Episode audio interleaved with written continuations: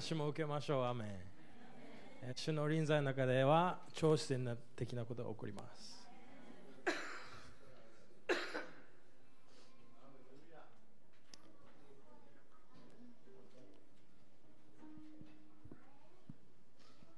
えー、ラストセッションです、皆さん。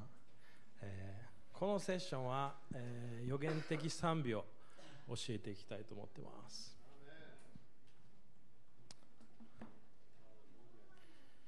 え、今までのセッションでは、えまあ、ヘブルの7つの賛美、え、どうやるか、え、やり方を習ったと思います、え、捧げ物の正しいやり方でそれをすると何が起こるか、え、習いました、え、そして油注ぎも習いましたね皆さん。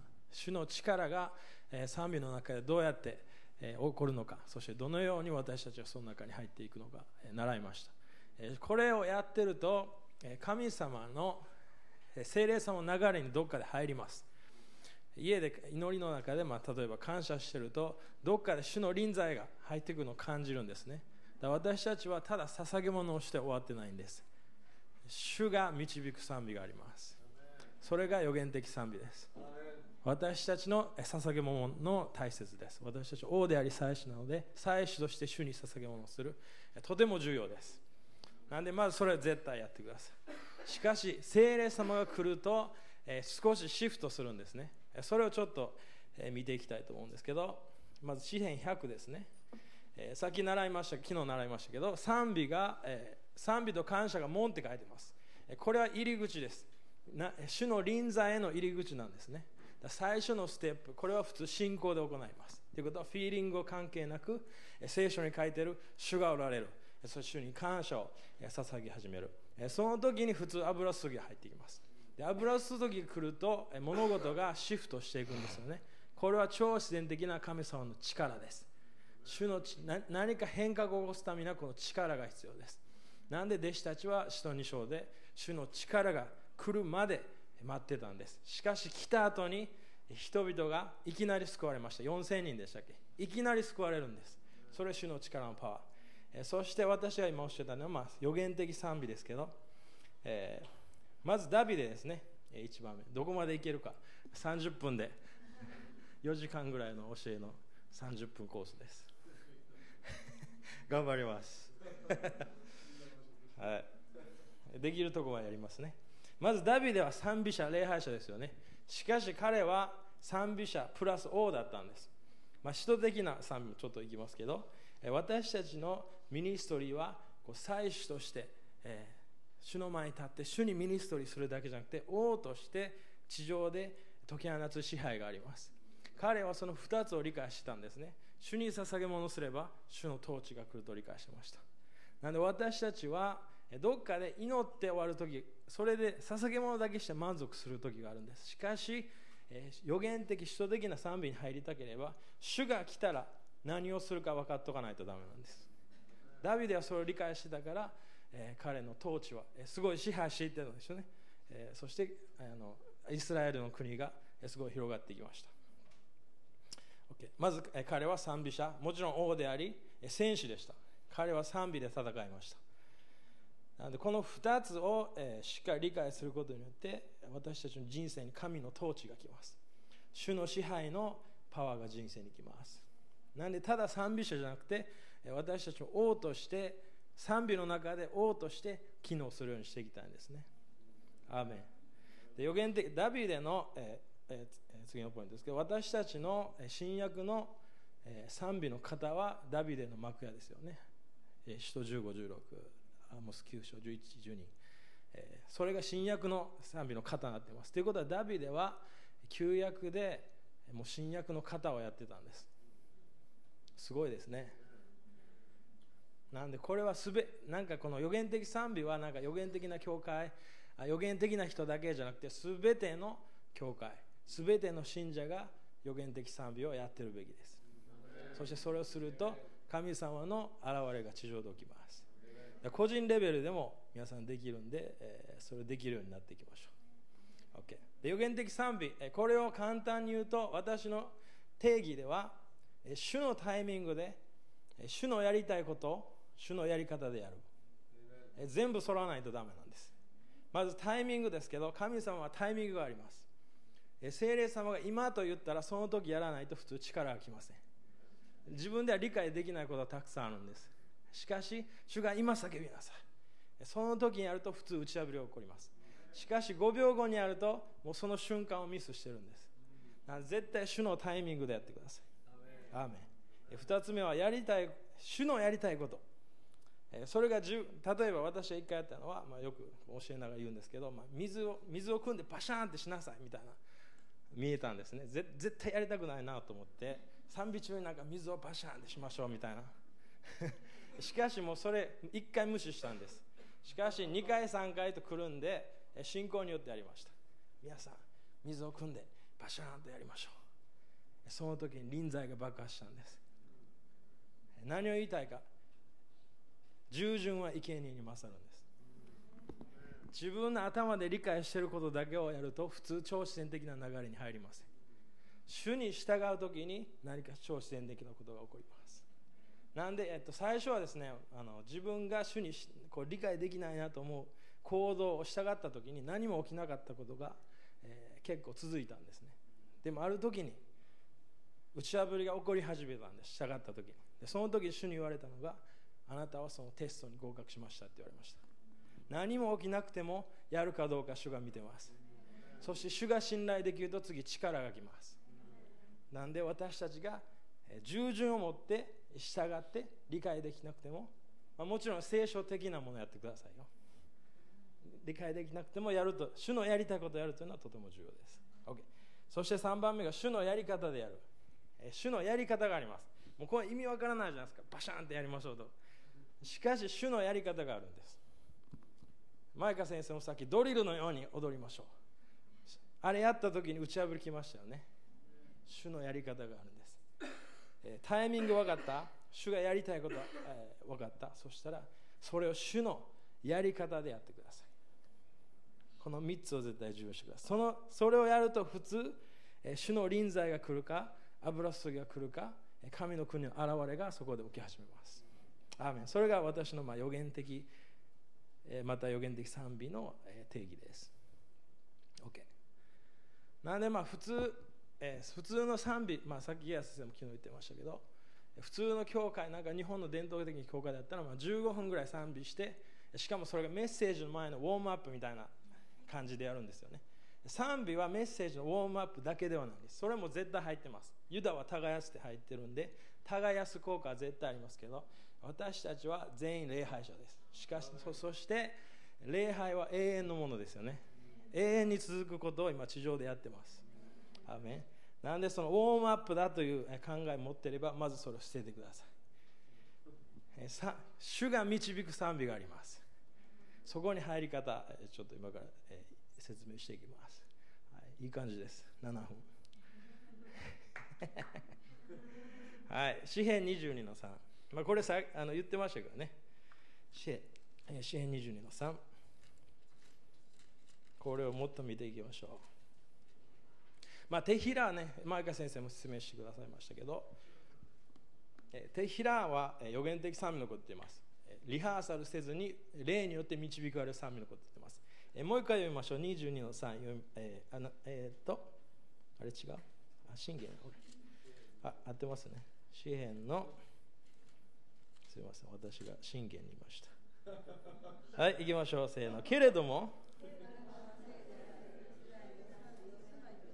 アーメン。はい。住まいと書いてますがこれを調べるとザスって書いてます。enthroned って書いてます。ということは私たちが予言的な賛美すると何が起こるかというと主が王としてそこに来ます。王のポジションに座るということです。王が来ると何か王の宣言があるんです。それを私たちで一致して宣言するか歌う時に地上で王の統治が起こるんです。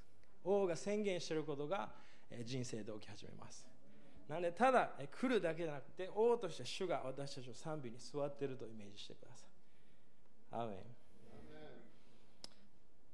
えー、そして、えー、次ですね。まあこれ開けの開けないでおくかな。マタイ6まあマタイ6の9かな。10、えー、まあその父なる神様あなたを皆をあがめます神の国を来るようにえそして天であるように地でも御心が行われるようにですよね。アーメンいつも最初賛美ですよね。イエス様が教えた祈りも最初賛美です。で普通は、えー、私たちは、えー、まあ、主にもちろん捧げ物をしたいんですけどしかし捧げ物をしたら普通神の国が来るんです来るとそこで次また6章見れば天であるように地でも御心が行われるように。ということは私たち賛美して主の臨在を経験し始めたら主が今何を天でやってるかっていうのを見始めないといけないんです。なぜなら主はただ来るだけじゃなくてそれを地上に持ってきたいと思ってます。なんで賛美の目的を高く持ってください。ウォームアップだけじゃないんです。神様が地上に御心を行うシステムがの一つが賛美です。アーメン。それまた6章ね。そしてちょっとこれ開けましょう。イザヤ。どうしようかな。22いきましょう。22222222です。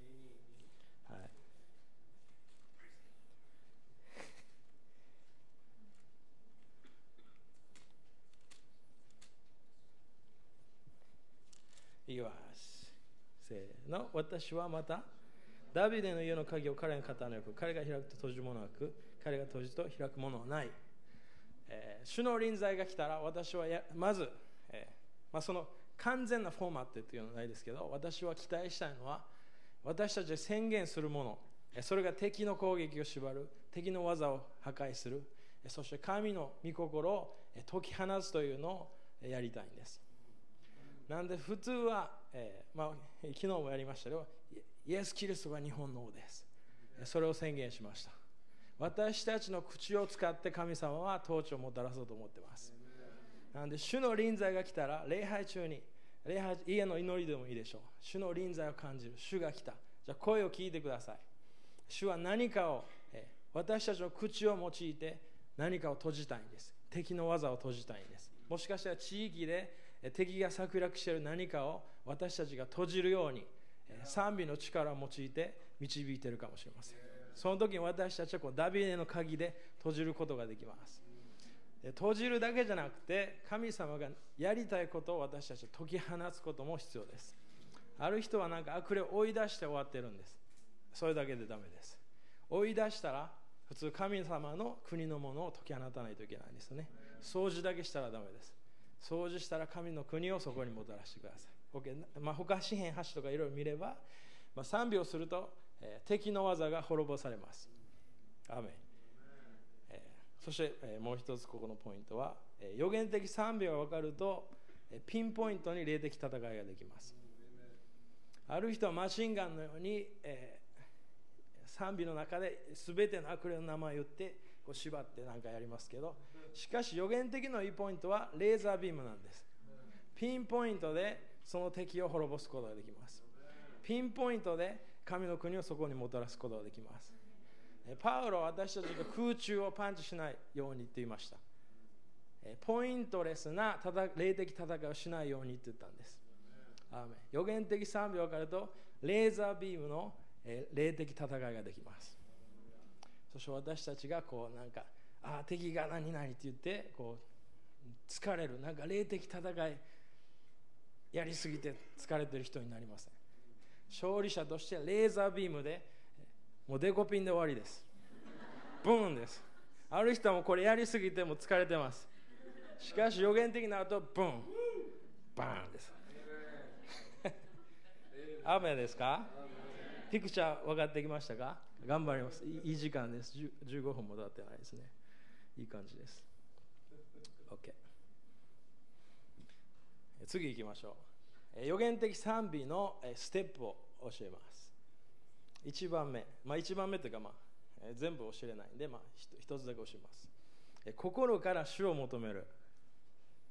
これが意外と予言的賛美のステップです。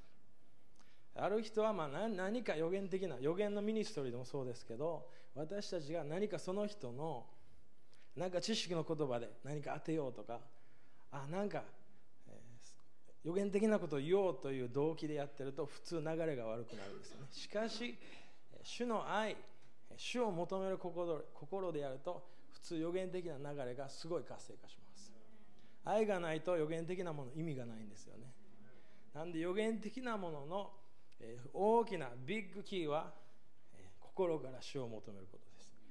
私たちが、祭司として、まあ、主の子供たちとして主を心から求めると普通精霊様の流れが来ますなのでそれをちょっと見ていきたいんですけどまず1番目第二歴代史20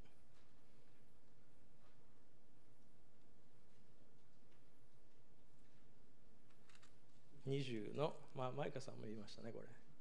ヨシャパテがいっぱい出てきますね、今日は。20の、まあ、全部読みたいんですけど、まあ、読まずに、えー、ごめんなさい、ちょっと待ってくださいね。20の3ですね。いきましょう、せーの。ヨパヨシャパテは恐れて、ただひたすら主に求め、ユダ全国に断食を布告した。えー、彼は、えー、すごい敵が多すぎてむちゃくちゃ恐れて、最初の彼のやった行動は断食して主を求めるだったんですよね私たちの全てのシチュエーションでの最初の反応は主を求めるです。主は敵が来て来てるからどうにかしてくださいとも言いませんでした彼は。彼は全国民に命じて主の前にへり下って心から主を求めたんです。で全部読まないですけど昨日マークスにも言ってくださいましたけど最後には打ち破りが起こるんですよね。でも彼が最初やったことは主を求めるなんです。ヨシャパテは主を求めました。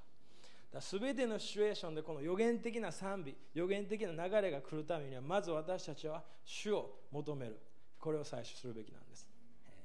その戦場をどうやって打ち破るかの答えももちろん欲しかったと思うし守りも欲しかった。でも彼はそれを主に最初願わなかったんです。主はあなたを求めます。それが最初のステップです。まあえ、まあ、これ全部読まないとわからないかもしれないけど、まあ、主を求めた結果、えー、一人の祭司の祭司かな？レビビとかちょっと忘れましたけどその上に主の霊が望んだんです。主を求める主の霊が来ます。彼が主を最初求めたので予言の霊が活性化しました。この2つのシステムが重要なんです。最初主を求めてください。その時に普通予言の霊か何か聖霊さの流れが来ます。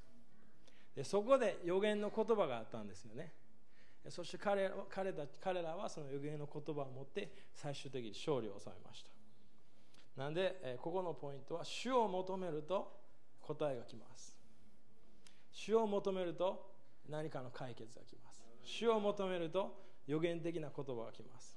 主を求めると、聖霊様の流れが、助けが来ます。なんで先に何かを求めるんじゃなくて、まず最初に主を求めてください。それが予言的な流れに入る最初の鍵になります。OK。次行きましょう。ヨシャパテ、えー、もうちょっと行きましょう、ヨシャパテ。これで終わるかもしれない。頑張ります。私が、まあ、ちょっと注目したいのは、主を求めた主の霊が来た予言的な言葉があった。そして彼らはそれを持って戦場に行ったんですよね。まずここ説明したいと思いますけど。私たちが主を日本で立ち上がってください。主を7つの山を勝ち取ってください。こういう賛美をするんですけどそれその後に私たちが主から使命を受けて何か油すぎを受けた後私たちがその場所に行かないといけないんです。いつも主を7つの山を勝ち取ってくださいという賛美だけで終わってないんです。皆さんがそこに行って主の勝利を見に行かないといけないんです。賛美だけして終わるのをやめましょう。その場所に行って主の勝利を私たちは見るだけなんです。なぜならヨシャパテは戦場に行く前にもう勝利してたんです。勝利は最初の主を求めるところで決まってたんです。ある人はそこで、敵と同意してしまいあもう私はダメだ。敵が強すぎる。やられてる。そこでも勝負は決まってます。しかし彼は主を求めました。主主に不可能がないと分かってました。アそして彼は勝利した後がもっと面白い。勝利した後に彼らは3日間分取り物を取るのに時間かかりました。普通敵を打ち破るとその結果が来ます。3日間バーゲンです。取り放題3日間。取らないといけないんです。敵が滅んだらそのままじゃないんです。自分たちが、えー、受けるべきものを持ってた敵を滅ぼして自分たちの所有物として分取らないといけないんです。アーメンですよね。それに3日かかったって書いてます。相当なえ繁栄が来たみたいです。アーメン。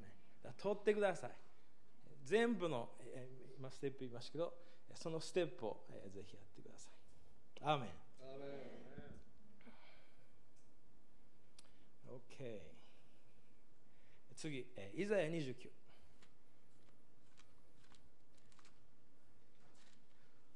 OK あと10分やな。イザヤ29 10の。よし。10の、えー、ちょっと長いんですけど読みましょう。10から10の10えごめんなさい。29のイザヤ29の10から13読みましょう。一緒に。いいですか？せーの。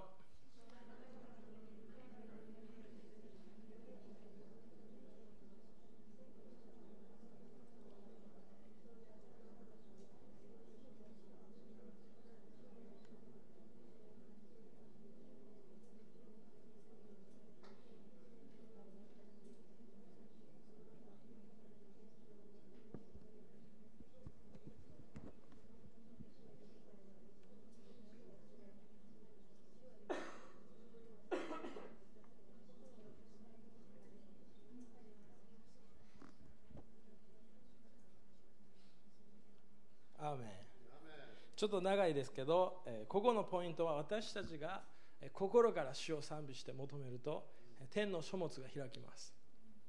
え心が遠い賛美はそれが閉じるみたいです。私たちが口先だけじゃなくて心から主に賛美捧げると天の書物が開きます。ということは私もここで賛美しながら起きるんですけど主を最初求めながら賛美するとどっかで予言がすごい簡単になる。えー、状況が来ます。その時私が一つ理解しているのは天の書物が開いていると理解しています。それは日本に対しての書物が開く時もあるし自分の人生教会地域の何かえ使命が分かるようになるんです。ある人は心が遠すぎて予言的な流れが来てません。もしかしたら自分の将来が分かってません。それは多分私たちが心が遠すぎるんです。でも主はえ心から賛美を求めてます。その時に書物が開くと予言がすごい簡単になります。そこに書いてることを私たちは次予言できるようになっていくんですよね。自分の人生日本地域家族。なので、流れが予言的な流れがないなと思ったら主を心で求めてるか、えチェックしてください。もしかしたら口先だけでやってるかもしれません。私はなんかあ予言的な首都的な打ち破りなんか今日やりたいな、まあ、そのパッションはいいんですけどどっかで何かやりたいになってしまって心がついてきてなかった時があるんですね。その時にそもそも私はなぜここに立っているのかと考えた時にいや主を褒めたたえるためだなと思ってその時に主をあなたを心から今礼拝します。そういうふうにま心の中で言ったんですね。その瞬間から精霊様の流れが強くなりました。時々流れない理由は私たちの心が遠すぎるかもしれません。何か自分の罪祈りの世界でも自分の罪、えー、何かやってしまったことを、まあ、霊的戦いもしますけど、えー、ずっと悪霊を追い出して30分の祈りを終わる人あいろんな祈りがあると思いますけど、えー、何かパターンになりすぎてる、えー、そそれでもし聖霊様の流れが来てなければ私は最初、えー、心の賛美をチェックします。普通それで打ち破りが起こります。アーメン。心からの賛美が予言的な流れをもたらします。アーメン。次第二歴代史あと7分いけるか？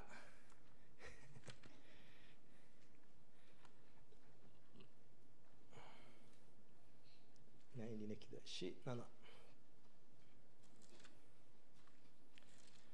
7の14から18やけど全部読むと長いねこれ、まあ、14だけ読みましょうか。せーの。私の名の呼び求めている。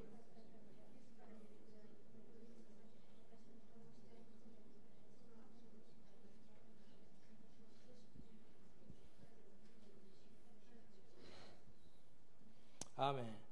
主をへり下って今日の礼拝メッセージありましたけどへり下って主を求めると天が開くみたいです。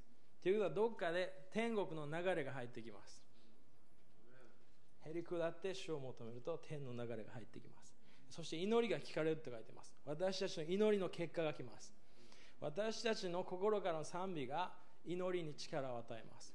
ゼカリア4の9巻ジェフ・ジャンセン先生も宣言してましたけど賛美が弓なんですよね。私たちが主を求めると祈りの結果が来るんです。アーメン。そしてもっと見れば、まあ、今見ませんけどあなたの支配が確立されると書いてます。主を求める天が開く。やっぱりその最終的な目的は主の支配が私たちの人生地上に来るためです。アーメン、えー、OK 最後5分。どうやって私はこれをやってるのか説明して終わります。1番目。最後まとめいきますね。1番目。信仰によって、えー、予言は信仰によってですよね。信仰に応じて予言しなさい。予言的なもののに入る鍵は最初のステップはいつも信仰です。感じてても感じてなくても、えー、私たち信仰によってステップインすることができます。時々、まあ、予言的な何かメロディーとか賛美を歌う時に私は何も感じてません。何も聞こえてません。そして何も見てないんですね。しかし信仰によって愛と従順を持ってステップアウトするときに0.1秒前ぐらいに来るか歌い始めたのが面白いのが何も来てないけどその自分で歌いながらその歌を自分で聴いてびっくりしてるんです。わこんな答え来たなみたいな。主が私たちの口に答えをくれます。なんでさ予言的なものは信仰によって入ることができます。アーメン。だから何か感じてるからいつもやってないんですね。何か見てるからやってるわけでもありません。信仰によってステップアウトしてください。それ1番目です。いつでもできます。そして誰でもできます。信仰によってやってください。2番目。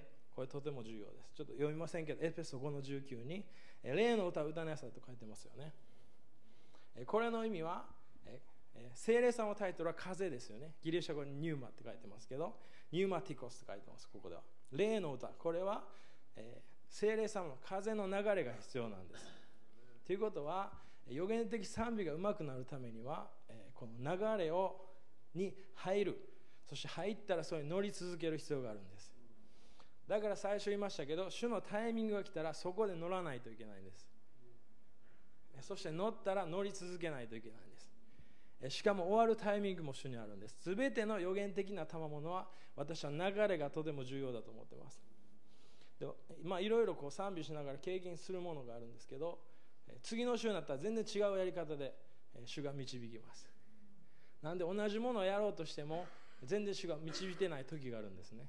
なんで精霊様の流れがあると理解してください。そして彼は風です。自由に吹きます。私たちが理解できないかもしれません。でも風は私たちがキャッチしないといけないんですよね。なんで、えー、聖霊様の流れに残るとか考えてください。そしてこうエペソ5の19でもう一つ書いてあるのは心にあるメロディーを歌いましょうって書いてます。これはもちろん私たちしますけど心はギリシャ語でカーディアですよね。ということはイマジネーション。私はまあその信仰でやる時もあれば時々霊の目で見ているものを歌っている時があります。天で何が起きているか見たものを歌ってるんです。見たものを歌うのが一番簡単です。それは最初言いましたけどそれが地上に来るために歌ってます。なんで心に何が来てるかチェックしてください。ということは思いに主が与えているピクチャーか何か御言葉が来るかもしれない。それを歌い始めると人生で起きます。なんで思いチェックしてください。主が何か見せるかもしれません。もしかしたらメロディーが、えー、湧き上がってくるかもしれません。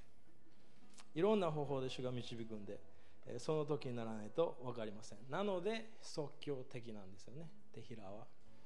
アーメン、えー、そして、えー、もうすぐ終わらないといけない。あと3分ぐらいです。大丈夫ですか、えー、エレミア1章11見ましょう。エレミアです。エレミアは預言者ですよね。いろんな預言者が聖書に出てきますけど彼は預言者でした。見る預言者だったんですね。1の11見てみましょう。せーの。次のような主の言葉が私にあった。エレミアあなたは何を見ているのか。そこで私は言った。アーモンドの枝を見ています。アーメン、時々、私たち自分に何を見てますかと質問するのがとても助かります。そして予言的賛美の、まあ、今のさっき続きですけど基本的なものは私は見てるものを歌うと言いましたけど予言的に見るものをその天の情景をいつも歌ってます。主の清さを見てれば私は多分主の清さを褒めたたえる歌を歌ってます。ある時は日本にこのリバイバルのファイヤーが来てるからそれを私は歌い始めるんです。アメなんで見よそして自分が何を見てるかチェックしてください。そしてそれを歌い始めてください。歌い始めるとそれが起き始めます。アメン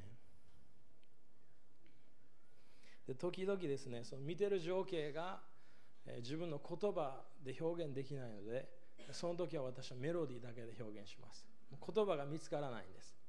その時に私はあのザマールという楽器だけの音楽に行きます。時々主は音楽だけで何か行いたいんです。なので型にはまらないでください。主が音楽だけ時々、まあまあ、家の祈りだったら私たちが静まることを求めているかもしれません。王の宣言を聞くことを求めているかもしれません。天国の美しさを、まあ、そのアートにもアートにする理由はそれを言葉にできないやつがあるんです。それを、えー、見える形にしたいんでアートやってますけど、そして、予言的賛美やるともう一つ起きるのが、人々の霊の目が開きます、これは、予言の霊の、パワーなんですけど予言的賛美の流れが来るといきなり私だけじゃなくて全員が同じものを見る時があるんですね。なんで予言的賛美を私たちが自分の家教会町で解きなすと地域の天が開かれます。この場所の上に私たちの上に天が開かれていろいろなビジョンがすごい簡単になります。だからサウルも予言の霊が来た時に24時間予言したんですよね。すぐ予言できるようになるんです。なので流れがとても重要です。OK です。もう、え終わります。まとめです。もう一つだけいきますね、え、予言的賛美のパワーやり方は、え、もう一つは、え、予言的賛美は約束が来る前に語り賛美することです、え、時々なんか人々がこうすごい盛り上がってるからなんかファイヤーって言ってるわけじゃないんです。ファイヤーが来ないといけないからファイヤーって言ってます。栄光が来ないといけないから栄光って言ってます。大体ここに地上に来る前に天で見てそれを見て歌うからそれが地上で起き始めるんですよね。光あれというと光が来ます。なんで自分の人生に何か起きているやつを見て歌ってるわけじゃないんです。主が持ってきたものがあるからそれを見て私たちは歌い始めるんです。アー癒しが必要な人はもしかしたら癒しの予言的な歌歌う必要があるかもしれません。アーメン、まあえー、そうぐらいにしておきましょう。立ちましょう。アーメン。約束が来る前に歌ってください。勝利を見る前に歌ってください。打ち破りを見る前に歌ってください。主の祝福が来る前に歌ってください。アーメン。OK じゃあ私が宣言します。主よ今霊の目を開いてください。えそしてあなたをえ心から求めていなかったことを悔い改めます。主の前にへり下ります。主を心から求めながらあなたの予言的な流れがもっと強くなっていくことを宣言します。そして主を私たちの心が遠すぎてこの天の書物が閉じていたことを悔い改めます。主もう一度主に立ち返ってあなたを心から求めます。その時に主が私たちの上にそして大阪の上に日本の上に天の窓を開いてくださることありがとうございます。そして祈りの答えが素早く来るようになると宣言します。私たちの賛美が神の国を地上にもたらしていきます。そして敵を滅ぼします。そして神の統治が来始めることを宣言します。主はあなたのえ栄光を今宣言します。私たちは信仰だけじゃなくて油注ぎだけじゃなくて主はあなたの栄光の領域そこまで入りたいんです。主あなたに上かきます。そしてこのリバイバルの流れもありがとうございます。主私たちが求めれば主が与えてくださることありがとうございます。主は素晴らしいお父さんです。天使なくて私たちの私たちの賛美を用いると決めてくださったことありがとうございます。私たちの口をこの新しいヘブル都市用いてください。私たちの心からの賛美によって変革が起き始めると宣言します。アメン主に感謝しましょう。アメン感謝。素晴らしい。アメン皆さん聞きましたか？だからこれはね選ばれた人だけじゃないんだよ。これはみんなクリスチャンできるの。私たちみんな同じ聖霊さんを持ってるから。だからその流れね、そのステップを取るだけで私たちは主の流れに入れるの。アメだからそれやっていきましょう。アメそしたらあの献金やって、そしてもう一回激しい賛美やって終わりましょう。ハレルヤ。今日は悪魔負けてるよ、みんな。私たちは立ち上がります。アメハレルヤ。天の力を受けて2020年に入ります。アメン収穫、収穫、収穫。信じます。ハレルヤ。アメン。OK、じゃあ立ちましょう。感謝。みんな期待してますか？ね、主の素晴らしい栄光、感謝。今日感謝だね、みんなね。主が私たちの賛美を聞いてね、この場所にね、私たち栄光を持ってくるわけね、主が。それ感謝しなきゃいけない。アメン OK、じゃあ立ちましょう。皆さん、主の栄光の富を信じましょう。アメンそして私たちは本当に3週間。みんな3週間って言って。もう一回3週間。もう一回3週間。何を期待してるわけ？主の良いものが来ると期待しなきゃいけない。そしてこれね、お金だけじゃないからね、みんなね。お金を愛するのやめましょう。お金必要だけど、すべて毎日ね、夜チェックすれば一日なんか来てたからそれを感謝しなきゃいけないの少しでもなんか祝福来たらそれ感謝すれば次の日もっと感謝できるからそしてその感謝が増えていくわけアメでも何も来てなくても大丈夫なの。主に感謝しなきゃいけない。主がいるから感謝しなきゃいけない。アメですか ?OK じゃあじゃあ信じましょう皆さん。言葉で霊的世界をチェンジしましょう。アメいいですか？宣言しましょうイエス様の皆によって。このお金にある呪いをキャンセルします。このお金を祝福します。イエス様の皆によって、イエス様の知潮によって、私は祝福を受けます。サタンよ、私のお金から手を離せ。手を離せ。手を離せ。イエス様、感謝します。感謝します。感謝します。アメン喜んで賛美しましょうハレルヤこれ全部いらないハレルヤみんな最後はね主にすごい賛美与えましょうアメンここでね迫害受けてる人がいるかもしれない。イエス様は何て言いましたか？迫害受けたら踊りなさいって言った。アメン。だ自分はすごい攻撃受けてる。踊りましょう。アメ手を挙げて賛美しましょう。アメどうぞ。